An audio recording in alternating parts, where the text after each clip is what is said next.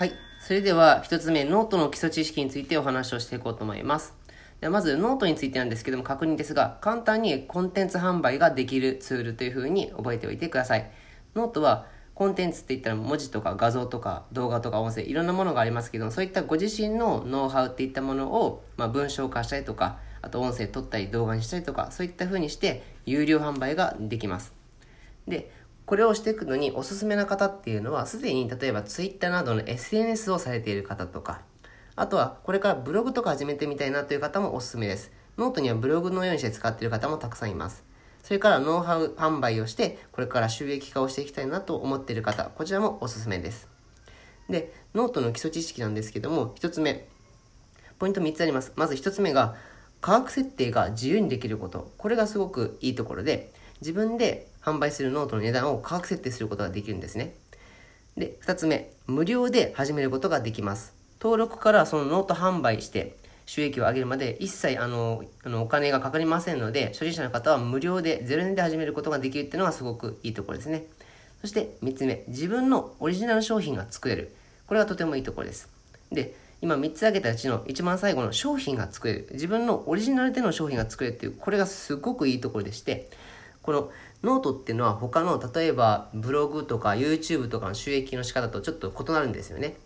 例えばブログとか YouTube っていう風になると広告型の収益モデルになりますので、例えばブログを皆さん作った時に、そこにある広告のリンクですね、そちらをクリックしてもらうとか、もしくはそちらが商品を買ってもらうとか、また YouTube の方でも YouTube で、えっと、動画を出して、そこに出された広告をクリックしてもらうとか、そこから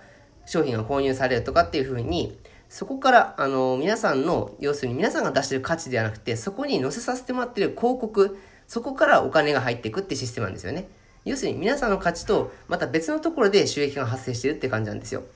で、それっていうのは、例えばですよ、YouTube をしたとして、その YouTube に皆さんの作った動画に1000人の人が見に来たと。1000回再生されました。で、その時に1000回再生されてても、1回の再生にあたり、例えば広告収入が0.1円とかだとしたら、その1000人が0.1円を払っていくって感じなんで、100円にしかならないんですね。だから、動画を頑張って作って1000人の人がそれを見てくれても100円の収益にしかならない。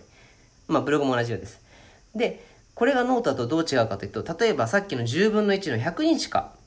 お客さんが来てないとしたとしても、それを、例えばノートをご自身で1000円でノートを作ってみたとして、100人の方が購入してくれたとなれば、100人が1000円買えば、これですでに10万円です。さっきは100円だったんですけど、今度はこっちは10万円です。っていうふうに収益額が全然違うんですよね。